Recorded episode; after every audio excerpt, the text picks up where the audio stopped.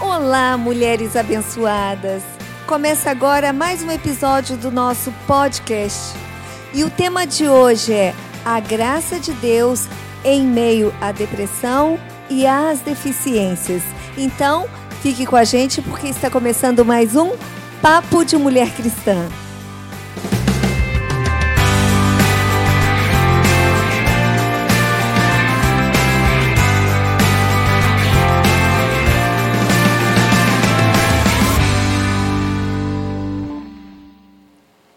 Para falar deste assunto, nós não podemos esquecer que setembro acabou agora há pouco, mas nós estamos entrando em outubro e não poderíamos deixar de falar das causas importantes que setembro deixou para nós. E nós trouxemos aqui para falar deste tema tão importante, porque no mês de setembro nós tivemos várias causas. E agora, no mês de outubro, nós vamos conversar sobre essas causas que são muito relevantes para toda a nossa igreja e para toda a população. Nós vamos conversar com a Carol, que fala da acessibilidade das pessoas com deficiência. E também vamos falar com a Regina, que é a nossa psicóloga, né, sobre a ansiedade, também falando do Setembro Amarelo, né, que foi uma das causas de setembro. E vamos falar também com a Ale, que sempre está aqui com a gente, né, e com a Paula, que, que também trabalha com pessoas com deficiência. Então, nós vamos ter um assunto bem relevante para todos nós aqui. Regina, seja muito bem-vinda. É, fala um pouco para nós como surgiu é, esse Setembro Amarelo, né? Como surgiu essa causa? Legal. Primeiro que é um prazer estar aqui, fazer parte dessa roda de conversa. Eu acho que é muito importante. E o Setembro Amarelo ele surgiu, na verdade, nos Estados Unidos, né, com um rapaz de 17 anos chamado Mike. Ele cometeu suicídio e ele escondia da família, né, que ele tinha transtornos psicológicos. Oh. E, na verdade, ele era um rapaz muito habilidoso. E aí ele tinha um Mustang que ele reformou todo esse Mustang e pintou de amarelo. E aí, quando ele veio né, a falecer, a família criou a Fundação Fita Amarela como essa iniciativa de prevenção ao suicídio. Então, até no velório dele, as pessoas montaram uma cesta com fitinhas amarelas, com vários cartões, né, que diziam se precisar peça ajuda. Então, daí essa intenção do Setembro Amarelo, que veio para o Brasil em 2014, né, numa ah. iniciativa ali do Conselho de Medicina e Sim. da Associação de Psiquiatria, que aí a gente fala bastante sobre essa prevenção.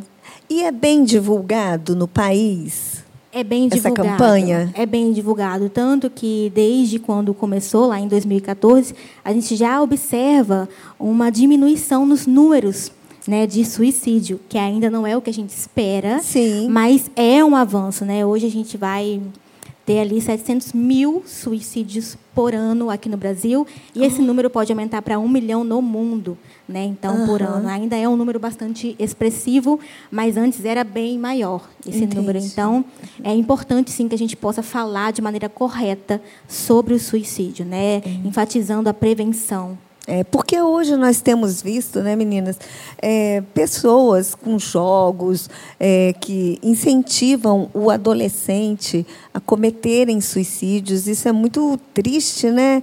E as, as famílias precisam estar preparadas para poder ajudar esses adolescentes, que muitas vezes eles ficam dentro dos quartos, presos, presos a uma tela e você não sabe qual é a comunicação que ele está tendo, qual é a outra pessoa que ele está se comunicando. Né? Então, qual o conselho que você dá, não somente para os pais, mas para todas as pessoas que é, têm uma certa tendência né, à depressão? É importante a gente ficar atento aos sinais de alerta. Né? A gente pensa em sinais de alerta mais expressivos. Então a gente pensa realmente num quarto escuro, uma pessoa com uma expressão mais triste, mas nem sempre é assim. Às vezes os sinais são mais discretos. Uhum. Então a gente precisa prestar atenção nessa questão do isolamento, essa questão da falta de prazer em atividades que antes tinha prazer, né? Então uma falta de motivação. Então são sinais que são mais discretos mas se a gente identificar, é preciso ligar o sinal de alerta. Uhum. E outros sinais que são mais comuns, que é essa questão da pessoa falar que quer sumir, que não quer mais existir, que não uhum. tem mais por que ele estar aqui, que não tem mais sentido. E a gente também não banalizar essa fala. É, porque, porque às vezes a gente acha que é. A pessoa quer chamar, chamar atenção. atenção é né? banalizar essa fala, que também não é o correto, porque é a pessoa expressando que está precisando de ajuda. É verdade. É, o número é assustador. Sim. E quando você transforma esse número para uma realidade que nós possamos assim discernir, são 45 a cada 45 minutos um suicídio, acrescido de mais 20 tentativas. Então é um número extremamente significante, alarmante, que merece nosso cuidado e merece essa essa fala, esse direcionamento, por ser a igreja um vetor de transformação de vidas. Né, de acessibilidade. Então, o papel da igreja é importantíssimo para transformar, é. para fazer uma nova história, uma mudança, uma novidade de vida. Sim, porque dentro da, das próprias igrejas existem pessoas que estão passando por problemas e a gente às vezes não consegue identificar. Né? E quando a gente identifica, nós temos que partir para a ajuda. E uma ajuda específica também, não somente de oração, né? uma ajuda espiritual, mas uma ajuda específica, né? Profissional, né? Profissional. Profissional. E às vezes até assim, as pessoas têm medo de expressarem o que elas sentem verdadeiramente por medo de retaliação, de punição, das pessoas acharem, né, que é falta de fé, que é falta Exclusão. de Deus. Sim. E por ser é... cristão, acho que isso pesa bastante, né? Muito. Então é importante que a igreja, né, crie esse ambiente acolhedor para que as pessoas possam se expressar e falar sobre como elas se sentem verdadeiramente, uhum. porque aquilo depressão ou qualquer tipo de transtorno mental não tem cara, não tem estereótipo. Uhum. Então, às vezes, a pessoa está ali funcional, está vindo na igreja, mas ninguém sabe realmente o que a pessoa está passando. Sim. Então, por isso, esse ambiente acolhedor é muito importante. É, é bom sempre estarmos atentos, né? Inclusive, é, você como psicólogo, você pode responder para a gente. Essa muitas pessoas, nós como cristãos, a gente sempre colocou assim, nós seríamos sermos os super-heróis, né?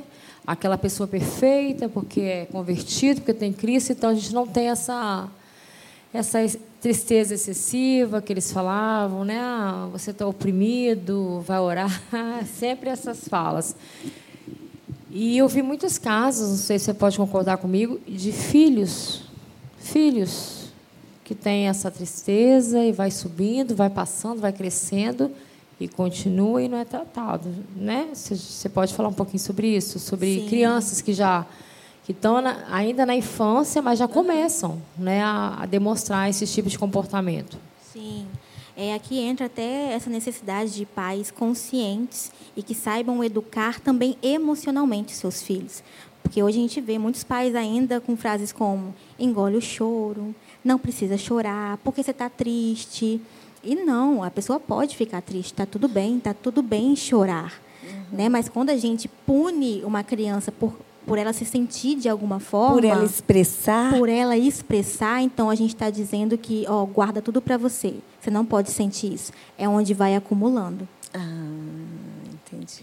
Essa imposição é um perigo. É. Ela é um perigo porque, a título de ilustração, é, o Código Penal traz um crime no artigo 122, né, Paulo? Vamos recordar aqui da nossa graduação, é que ele, o título é Induzimento ou Instigação ao Suicídio, com uma pena de seis meses a dois anos. Olha. E aí, uma lei, é, que é o Código Penal de 1940, ele vai se demonstrando um pouco obsoleto uhum. para a nossa realidade atual, da nossa sociedade. Uma globalização, acesso a tudo em quase momento real. E aí vem uma lei inovando exatamente esse ponto que Maria Regina traz com relação às crianças, e eu digo aqui crianças, adolescentes, e a lei ela faz especificamente aos menores de 14 anos. Uhum. Essa lei 13.968, em 2019, ela vem junto com essa avalanche de computadores, rede social e etc., e torna esse crime um pouquinho diferente, porque ele vai dizer o seguinte: que se é, você está no computador e você é instigado ao suicídio ou à automutilação uhum. através do computador, essa pena dobra.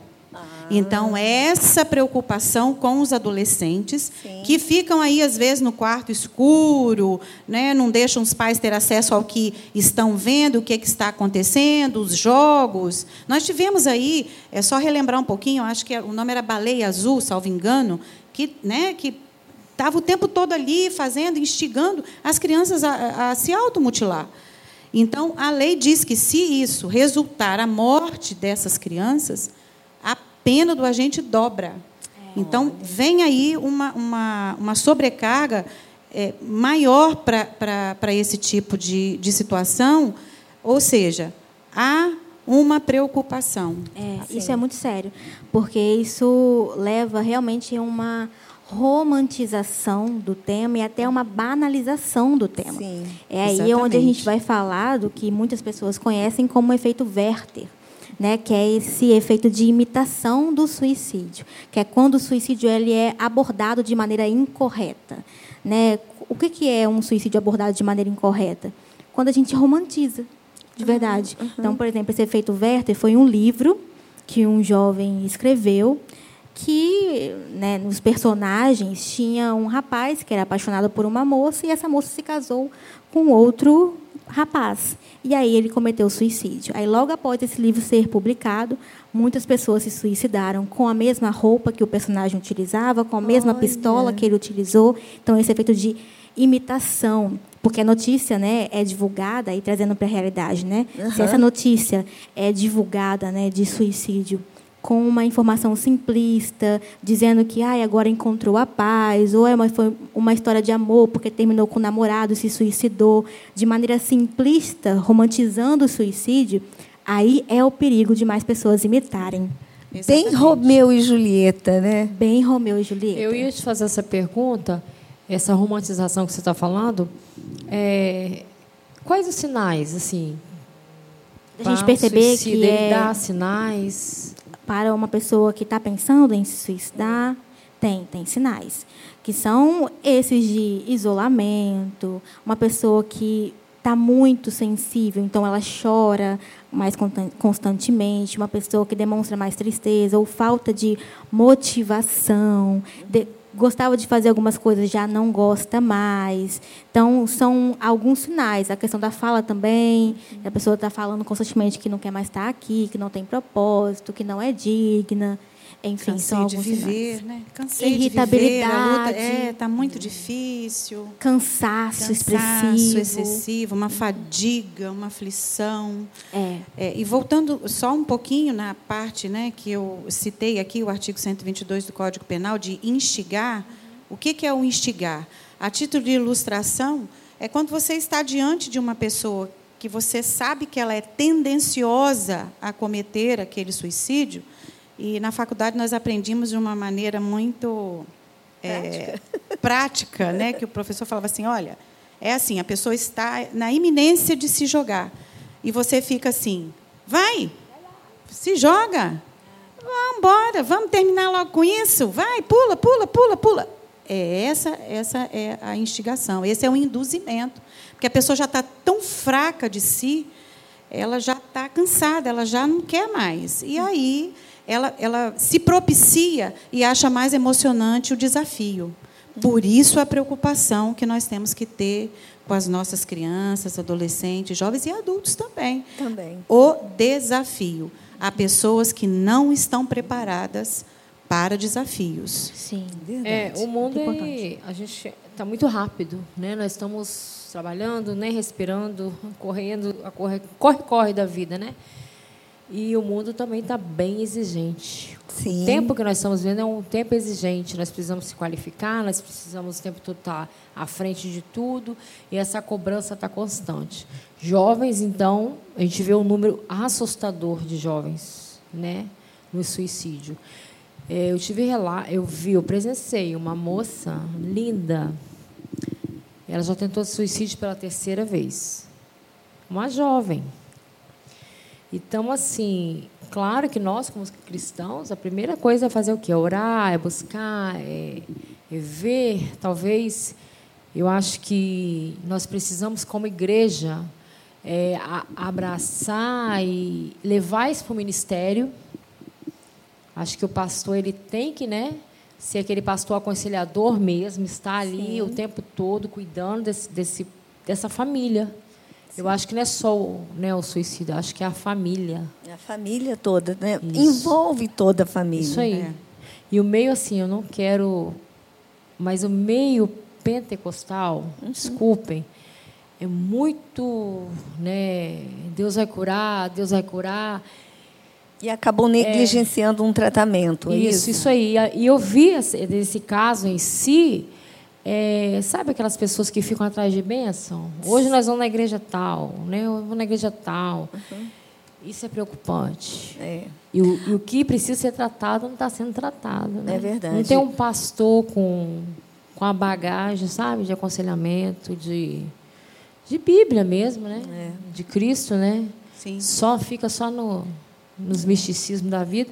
Enfim, eu acho que nós hoje, como cristãos aqui, que estamos a cada dia, né, nos reformando, como diz nosso pastor, nós precisamos sim trazer esse tema claro aqui, como está sendo feito hoje, cara a cara, né? Uhum.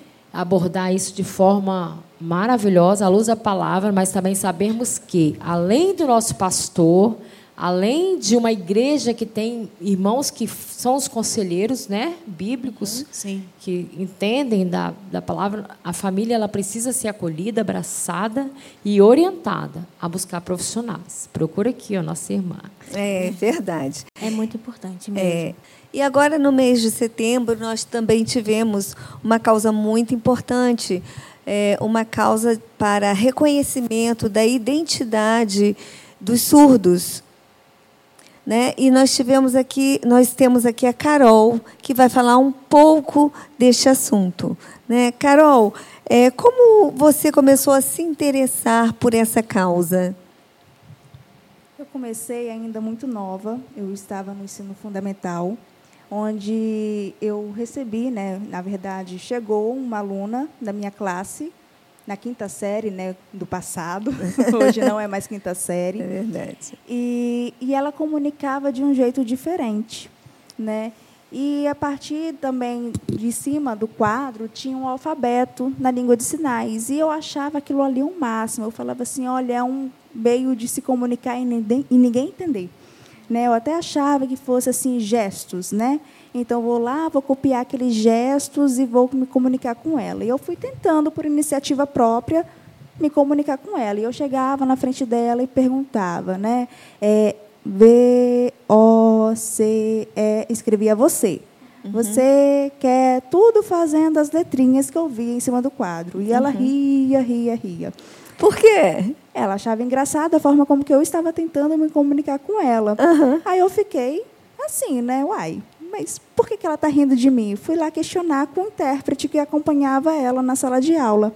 Aí ele falou: olha, assim como nós não falamos soletrando as palavras, nós temos as palavras, os surdos também se comunicam através de sinais, que são as palavras. E as letras são apenas mesmo um empréstimo linguístico. Ah.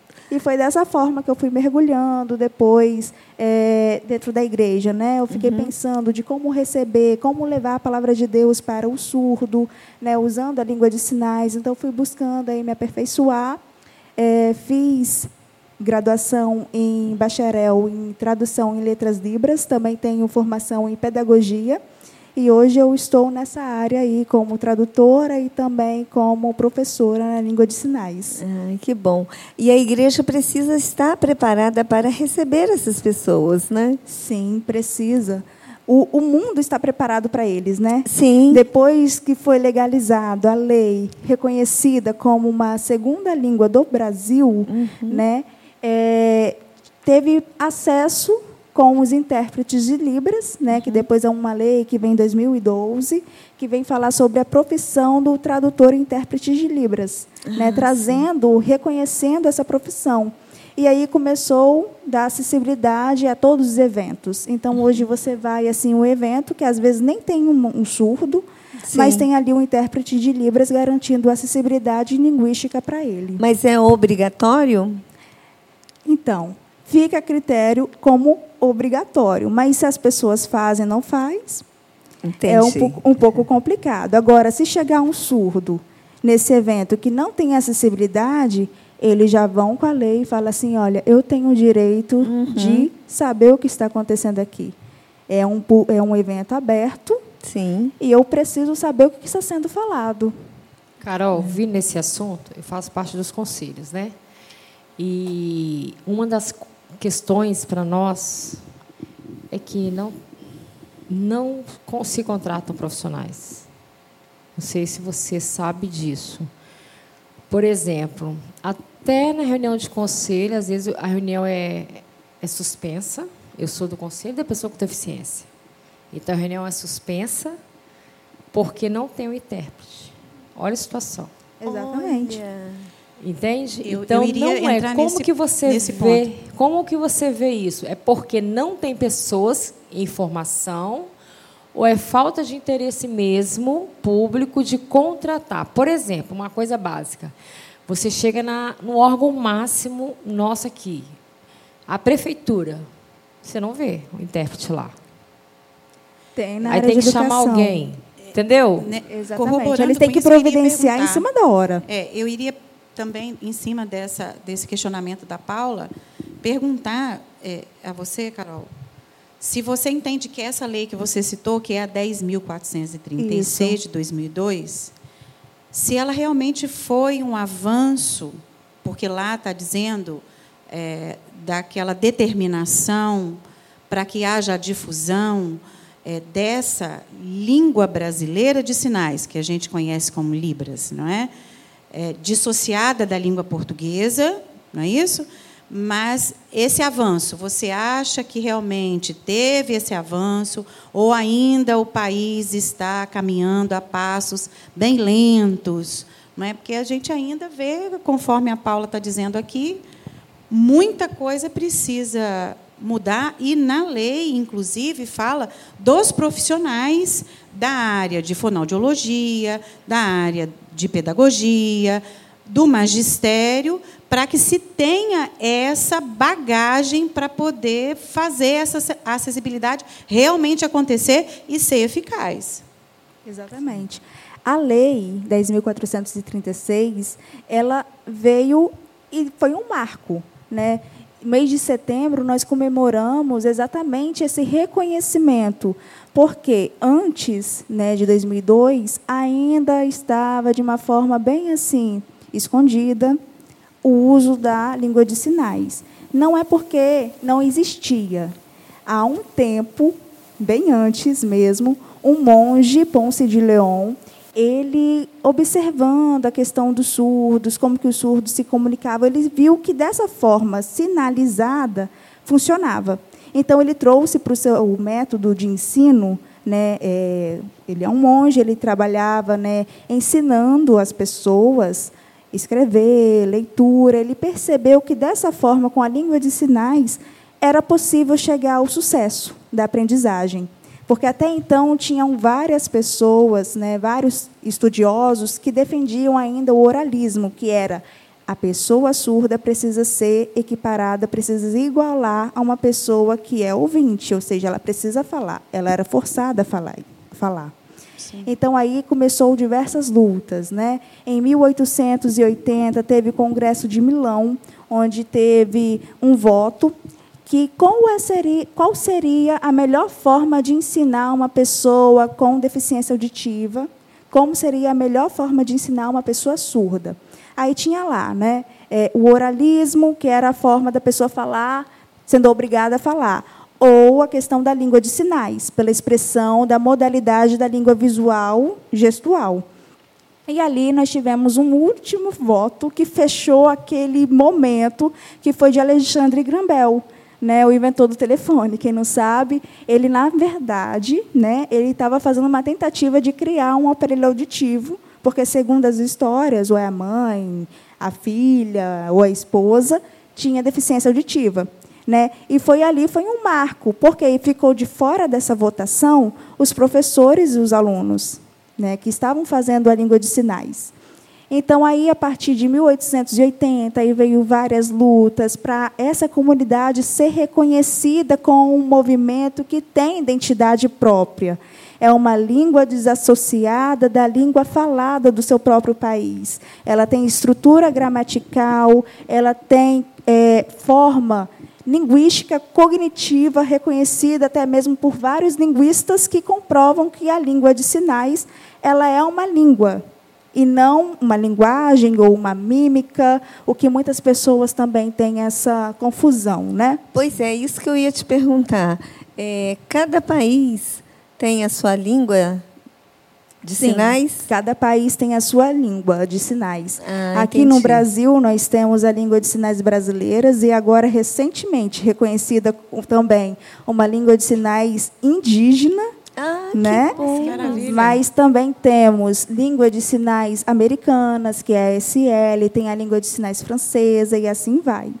E a língua de sinais, ela veio, no, ela veio para, para o Brasil através de um professor francês, Rouet, que aí ele trouxe para cá e daí criou a língua de sinais. Porém, juntou-se todos os surdos Aham. no Rio de Janeiro, né, no Instituto Nacional a Pessoas Surdas, no INES, né, onde que fizeram o encontro e ali foi desenvolvendo, foi desembolando a língua de sinais brasileira. Só que aí, até então, por causa do Congresso de Milão, foi proibido, cortou, não podia mais sinalizar.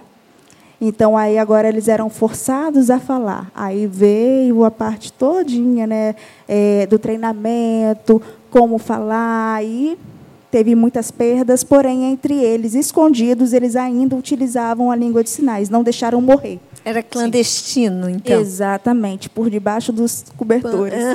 Para tentar se encaixar, eles queriam. Ah, É, assim, essa as- questão que você falou do monge, eu me interessei, porque pois eu até fazer uma consulta particular, porque como eu trabalho com a deficiência, né, sou pedagoga por formação, então trabalho muito a questão desenvolvimento da fala e o lúdico ali tentando falar. E eu tenho muito DAO com a praxia da fala. E a gente tem estudado sobre isso. É, desculpa, não sei se é essa fala, mas a gente fala uma segunda língua, uma segunda forma deles se comunicarem, que talvez seria por, por Libras, né? E tem crescido essa vertente, tá? Entre Sim. a comunidade de síndrome de Down. Porque muitos, ente- eles querem falar, eles têm um anseio de falar, mas, né, por causa da praxia, que é o neurológico, né, aqui, eles não conseguem. Então, tem crescido muito essa bandeira. É. Eu, como professora, que eu sou professora também de educação infantil, e por um tempo na minha vida eu já atuei né, como professora de ensino infantil da idade de quatro anos. Eu tinha um aluno TEA, autista, e ele não se comunicava verbalmente. Então, eu fui aos poucos tentando sinalizar para ele assim, ensinar Libras, e ele foi a primeira forma que ele começou a falar. A partir da Libras, aí ele depois foi desenvolveu a fala. Então, assim, é uma possibilidade de trabalhar essa língua não apenas com os surdos, mas o mudo também utiliza a língua de sinais. Essa, essa pergunta eu, eu ia fazer. Ah, às vezes, o nosso programa ele tem esse objetivo e nós cremos Esclarecer, né? de De levar esclarecer, conhecimento. de levar conhecimento. E creio que, para a glória de Deus, tem sido assistido por muitas e muitas pessoas, muitas e muitas mães que se veem identificadas aqui nos assuntos que nós trazemos. É, Carol, hoje, é, por exemplo, uma mãe que irá assistir esse programa, ela fala: meu filho é surdo. Para onde que eu vou? Ele só vai ter esse atendimento, essa atenção, esse cuidado na escola em que ele estiver matriculado, existe algum outro, né, um, alguma outra instituição que vai acolhê-lo, que vai trabalhar toda essa complexidade, mas ter esse olhar sensível né, da escola, do, dos agentes da educação, do poder público também, não é, Paula? Para essa criança? Ou tem que esperar realmente ele ir para ter a idade escolar para ter esse acesso? Não, a partir, por exemplo, quando se for né, um surdo que ou já nasceu surdo ou tornou-se surdo depois, tem algumas doenças que também pode desenvolver, né, no caso, a surdez, a deficiência auditiva, como meningite, rubéola e, e febre amarela, enfim, né, várias. Você, quando vai no, é, você vai no médico, você recebe um diagnóstico. Né? Olha, seu filho é deficiente auditivo a partir daquele laudo que ela pega, ela pode entender que aquele filho dela acabou, né? ou seja, não tem mais vida, ou espera um milagre de Deus para Deus voltar a ele escutar, porque ela crê no milagre, porque eu já peguei muitos casos assim, ou ela vai entender que aquela, aquele filho dela é capaz de aprender né, e desenvolver no mundo por meio de outras formas. E a Libras é apresentada de uma outra forma, onde que ele é capaz de aprender, ser social, desenvolver, trabalhar normalmente como qualquer um de nós. E hoje uma família que não dá essa acessibilidade, quando ela percebe que o filho tem isso, ela está sendo negligente. Exatamente. E o conselho tutelar bate em cima. Acredito. Exatamente. Acredito. E quando essa criança, né, ela chega na escola, ela vai ser é, apresentada a língua de sinais. Porém, eu sempre aconselho, no momento quando você recebe esse diagnóstico, você pode começar, né, a partir daí, apresentar o mundo para o seu filho de uma forma que ele vai entender, que é por meio do visual. Né? Então, assim, eu já peguei por experiência própria. Eu estava dando aula de Libras, até mesmo numa igreja, né, na cidade de Aracruz, aqui do Espírito Santo. E eu cheguei lá dando aula, uma mãe que não é nem membro da igreja entrou desesperada, falando assim: é aqui que está ensinando Libras? Aí eu, sim.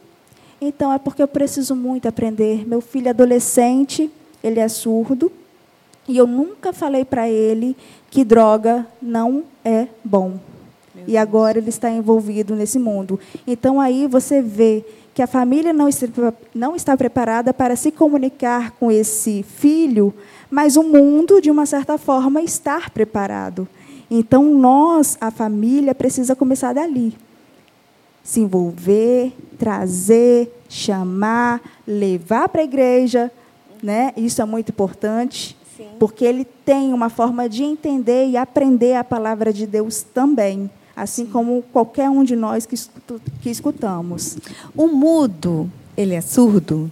Não, não. É. São duas coisas totalmente diferentes. Né? Em Hebreus uhum. fala assim: e quem fez a, bo a boca do mudo né, e uhum. o surdo? Uhum. Não foi eu, o Senhor? É, está aqui, ó, em Êxodo, Isso. capítulo 10. Êxodo, capítulo 4, verso 10.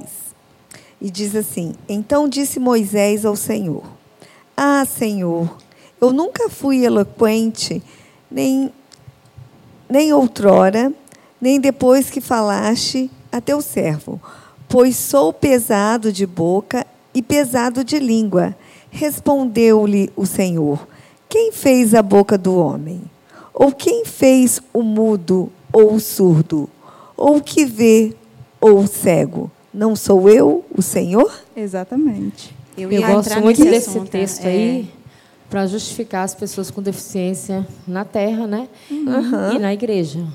Sim, e exatamente. Né? E assim, Deus já responde exatamente isso. Surdo é uma coisa e mudo, é, é totalmente outra, outra Inclusive, coisa. Inclusive, eu, eu, o que aconteceu comigo? Apareceu lá na, na Carecica Dal. Um Dal dito como surdo e mudo. Eles é. usam sempre surdo mudo, é, surdo mudo. Por isso Chegou que lá assim para mim. 18 anos. Aí chama os pais. Aí veio o intérprete junto. os pais eram surdo e mudo. É, não ouviam e nem Dos... falavam. é só surdos que falam, tá vendo? Sim. Não ouviam e nem falavam. Menina, começamos a trabalhar com um rapazinho. No final, nós descobrimos que ele não era, não tinha deficiência. Ele era DAO. Mas Ah. como ele conviveu com os pais, Os pais. ele nunca falou. Exatamente. Mas ele escutava tudo. Meu Entendeu? Deus. Então, olha a situação. meni- 18 anos já, Carol. 18 anos para você começar a ensinar a língua.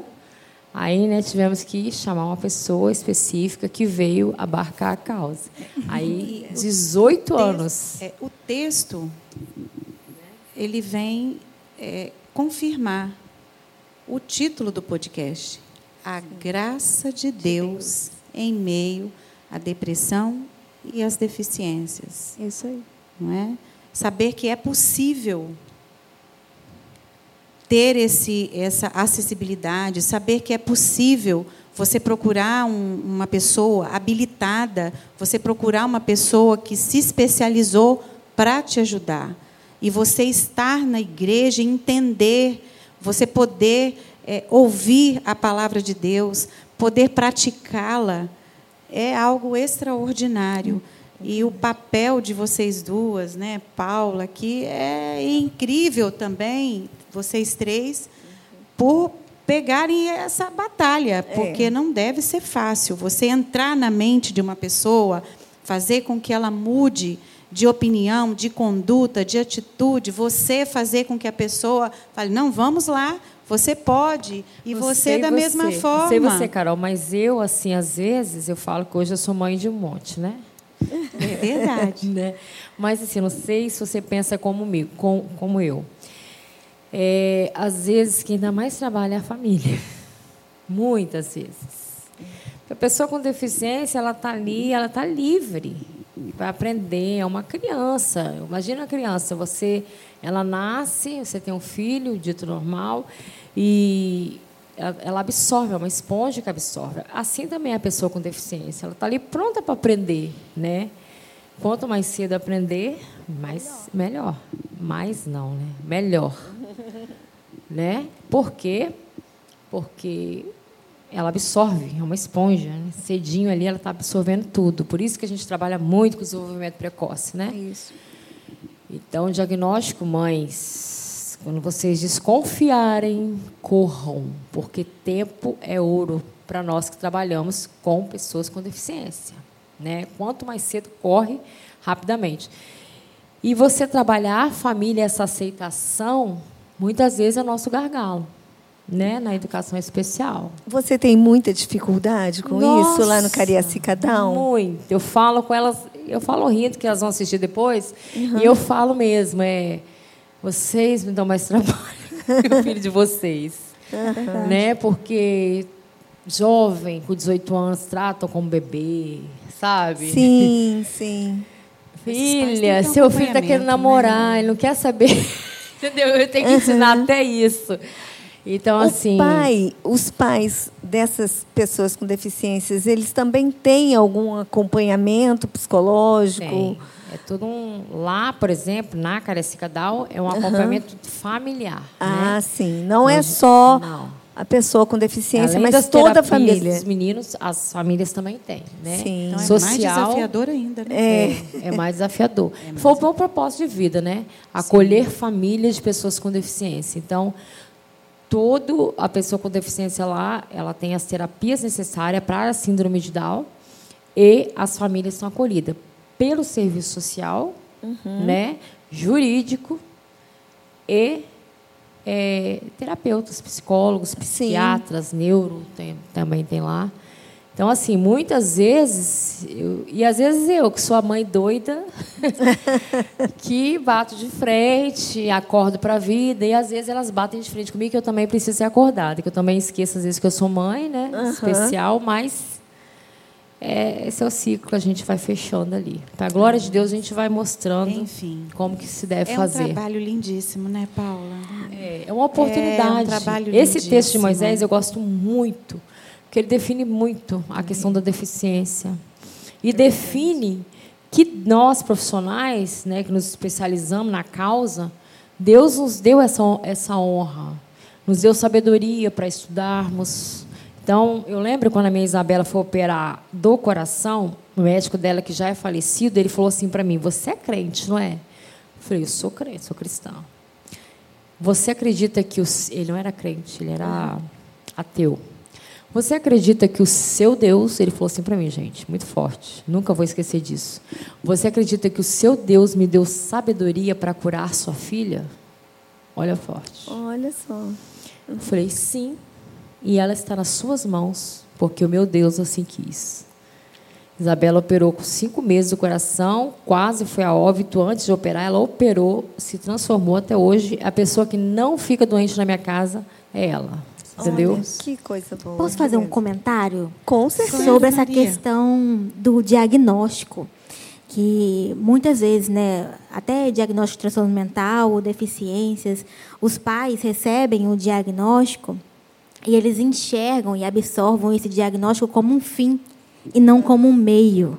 Sim. Porque o diagnóstico não é um fim, é um meio. Ele vai agora direcionar o tratamento. Que bom que a gente recebeu, porque agora a gente vai saber o que fazer. E lembrando que cada pessoa é única. Então, tem sua própria capacidade, suas habilidades a serem desenvolvidas. Então, é realmente esse esforço dos pais de não estigmatizarem a pessoa, a criança, mas enxergar como um ser que está se desenvolvendo de forma diferente. Única, cada um Único. tem a sua característica, se é chato, vai ser chato.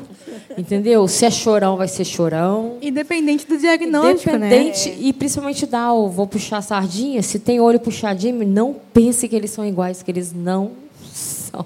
Uhum. Entendeu? A característica deles exterior parece ser, mas, gente, são totalmente diferentes. Eu tenho de A a Z lá, se vocês puderem lá conhecer um dia, vocês vão ver. Todo mundo é diferente mesmo. Então, é, eu queria fazer uma pergunta para vocês três. Qual o papel da igreja quanto a essas pessoas com deficiência? Fiquem à vontade para responder. Na parte né, da, dos surdos, a igreja ela precisa estar acessível para que eles possam entrar e receber a palavra de Deus. Né? É, muitos surdos entram nas igrejas, começam a frequentar, e depois que a igreja descobre que tem um surdo indo que procura um profissional um intérprete para atuar nos cultos. Uhum. Mas nós precisamos começar ao contrário. Precisamos começar já trazendo acessibilidade para que eles venham, uhum. né? para que eles sejam chamados e participantes. Sim. Né? É, só respondendo aí, né, por exemplo, o que falou da diferença do surdo e do mudo, uhum. né, é, aconteceu um fato na igreja onde eu estava é, interpretando, que o surdo, eu estava de costas para ele, depois do culto, conversando, ele estava tentando me chamar, só que eu não estava vendo, não, uhum. não fazia parte do meu campo de visão. Uhum. E ele foi e me chamou, Carol, Nisso, uma irmã da igreja saiu, da, saiu gritando: aconteceu um milagre, o surdo está falando. ai, ai, meu Deus do céu, e agora? Como que eu chego para essa irmã e falo que se ele for treinado, ele pode falar? Né? Então, não tem surdo mudo, tem surdo e mudo. Mudo aquela pessoa que às vezes sofreu um trauma na infância, que aí né, uhum. prende, não quer falar, não quer desenvolver, ou que também tem a, o problema nas cordas vocais. Sim. Né? Então, eles acabam também utilizando Libras ah, como um jeito de comunicação, sim, de como comunicação. uma forma de comunicação. Sim. Né? E a igreja ela precisa estar preparada.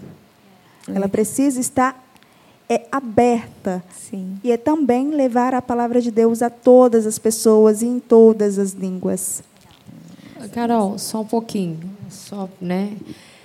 É, fala um pouquinho para a gente desse negócio que você falou com a gente na pauta sobre falar daquela luta que vocês estão para reconhecer, ah, sim, né? Sim, é porque o que acontece, o termo deficiente auditivo é um termo clínico, né? Quando você leva seu filho, né, é para receber um diagnóstico, porque você, né, ah, ele parece que não escuta muito bem, aí leva, ele vai receber um, um laudo, ele vai receber um diagnóstico de surdez. Né? surdez, deficiência auditiva. Então, ele vai ter os décibels de surdez. Uhum. Mas, no momento que esse sujeito, que essa criança, ela entra para o universo da língua de sinais, ela está adquirindo aí uma cultura, uma comunidade, uma nova forma de ver e de se expressar no mundo, que é por meio da língua de sinais. Então, nós não vemos o, sur, o, o deficiente auditivo que usa Libras, que se apropria ou da Libras e da identidade da cultura como um deficiente. A gente vê esse sujeito como uma pessoa que tem valor, que tem história, que tem identidade de uma forma visual e gestual. Uhum. Por meio da Libras, ele se comunica e se expressa. Uhum. Muito bom. É?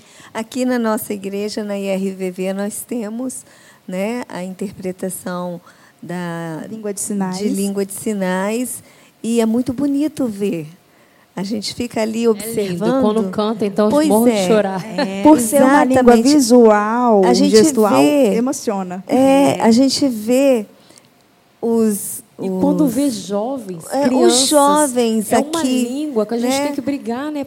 Para começar já já está nós nas fizemos escolas. até um curso aqui, já tivemos até curso. Não, nós né? estamos, é, tivemos, uma turma, uma turma de... formada. Exatamente, é, uma turma mesmo. formada aqui. Olha que maravilha. Vamos abrir outra. É, a ideia agora é capacitar. Existe, é, já existem várias pessoas, né, interessadas em fazer esse curso, né?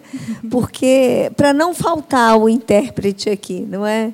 Para não faltar, que se uma não pode vir tem a outra e tem a outra, porque eles estão assíduos aqui na igreja. É, eles não vêm mesmo. isso, porque uma faltar, tem a outra, tem a outra, porque os surdos querem participar. Sim. Eles querem atuar na igreja, né? Então eles querem aí participar do curso de teologia, tem um Sim, surdo interessado. Nós vamos ter agora. Sim. Então assim, Maravilha. temos que ter intérpretes disponibilizados Sim. e também intérpretes com compromisso com a palavra de Deus, porque não é simplesmente em qualquer uhum. né, que vai interpretar. Sim. Nós estamos lidando com a Bíblia. A Bíblia é um texto sagrado, então precisamos de ter aí competência, seriedade, ética na hora de fazer uma tradução. Por isso que uma novidade, né? A profissão intérprete de Libras partiu a, a, a profissão partiu das igrejas protestantes. Uhum. Né? Uhum. Então, com esse movimento, as pessoas que estavam lá dentro fazendo essa acessibilidade linguística, percebeu-se que precisava ir para fora, para o campo acadêmico, para se aperfeiçoar na, nos estudos tradutórios e de tra interpretação. Então, quando eu cheguei na faculdade, estudei aí interpretação, tradução, e um tem só um estudo focado na tradução e interpretação da Bíblia porque é um texto sensível. Nós estamos lidando aí com uma cultura, né, com termos que precisamos nos apropriar e aprender. Mas isso é maravilhoso. Por quê? Porque saiu daqui. Exatamente. Olha que bênção, gente. É assim, vou ser bem sincera, é diferente do deficiente aqui, entende? Dos outros. Nós estamos lutando né, para conseguir espaço, até mesmo dentro da igreja. Sim. Eles não, eles saíram daqui para fora. Isso é maravilhoso, é entendeu? Verdade. É muito maravilhoso mesmo saber disso aqui hoje. É, porque enquanto né, não estava sendo permitido a sinalização, as igrejas abriram as portas para que aquela a, a Bíblia chegasse para esse surdo por meio da língua de sinais. Então, assim, a igreja com a ideia né, de levar a palavra a todos, de todas as línguas, permitiu essa pessoa que sabia língua de sinais para trazer os surdos. Né? Então, a partir daí que começou a, a profissão dos intérpretes de Libras. É, a pergunta que você fez, eu vou terminar aqui. Hoje, mundialmente, tem 15%, segundo a ONU, 15% da população mundial é deficiente.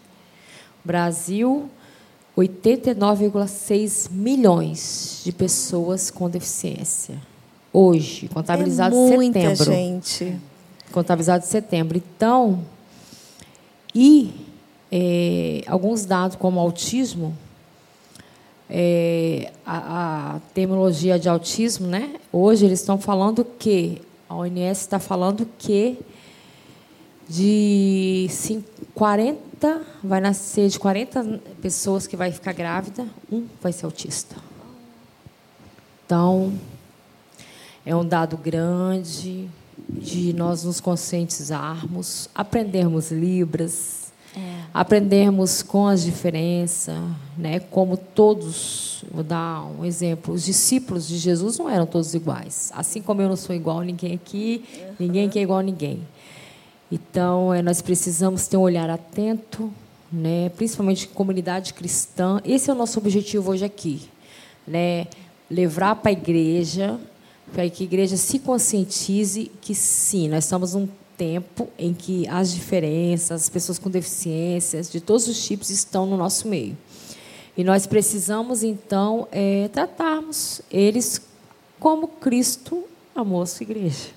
Exatamente. Amém. Verdade. que eles são salvos, são servos do Senhor, são escolhidos. escolhidos do Senhor. E né? não tratar como capacitismo, né? Isso. Que às vezes, ah, tadinho, né? Ô, oh, dó. Não, eles estão aqui para ter o seu lugar. E se convertem. Por exemplo, é, eu estava com a Isabela no último dia, no batismo. Nossa, eu preciso falar isso, gente. Ah, fala, fala. A Foi Isabela agora domingo, né? Prantos, Foi chorando copiosamente com o batismo. Que benção. Aí eu comecei a chorar, né? então, assim, para vocês verem. Entendeu? Eles são participativos. São participativos, eles observam, eles, eles sabem tudo, eles entendem tudo. Do Espírito Santo né? De Deus, a sensibilidade né? é aflorada, sim, eles sabem, eles entendem. Por exemplo, é, maratonei com ela The Chosen. Cada uhum. milagre ela chorava. Olha só. Entende? Uhum. Então, assim, ela é apaixonada pelo Mateus, né? Uhum. Do The Chosen. Ele é autista, né? Na uhum. causa. Então, eles, ela entende isso. Ela sabe que ele tem alguma coisa nele que é diferente. Se identificou uhum. Entende? Então, assim, nós precisamos, é, como cristãos, saberem que aquela pessoa que tem um, qualquer tipo de deficiência, ela é um salvo, né? ela é um remido, e que eles precisam sim ser amados e aceitos como eles são por nós. Porque assim o Senhor os fez. E para encerrar, eu vou ler novamente o texto para que esse texto fique bem guardado no nosso coração, que foi o Senhor quem os fez. Amém? E diz assim: Êxodo 4, 11. Respondeu-lhe o Senhor: Quem fez a boca do homem? ou quem faz o mudo, ou o surdo, ou o que vê, ou o cego, não sou eu o Senhor? Então, o Senhor é Senhor de todos, foi Ele quem fez, foi Ele quem vai nos capacitar, né? é, é Ele que vai habilitar pessoas que estão interessadas né, em ajudar a essas pessoas, as, as pessoas com deficiência, então, o nosso Deus, ele é perfeito, ele é maravilhoso e ele fez o cego, ele fez o mudo, ele fez o surdo. Então, pertence a ele. Cabe a nós viabilizarmos, né, essa a condição de que eles possam participar do culto e também da, dos demais eventos. Não é mesmo? Meninas, foi um grande prazer tê-las aqui conosco. Val, antes Oi. de acabar, eu posso Sim. divulgar um canal de suporte para quem está passando Sim, por algum lógico, sofrimento? lógico. É o CVV, que aí a pessoa pode ligar para lá no 188, se estiver passando por um momento de sofrimento, não tiver com quem conversar. Tem pessoas treinadas para te ouvir, não te julgar, é sigiloso. Então, se você também não tiver com condições, você pode ligar. Tem um site deles também, que é o cvv.com que tem também canais que você pode ir presencialmente conversar com essas pessoas que são treinadas para te ouvir. Ah, Poderia deixar o, de falar isso. O CVV, o nome é importantíssimo. Centro de Valorização da Vida. Isso. Então, até o próximo podcast. Tchau para vocês. Tchau.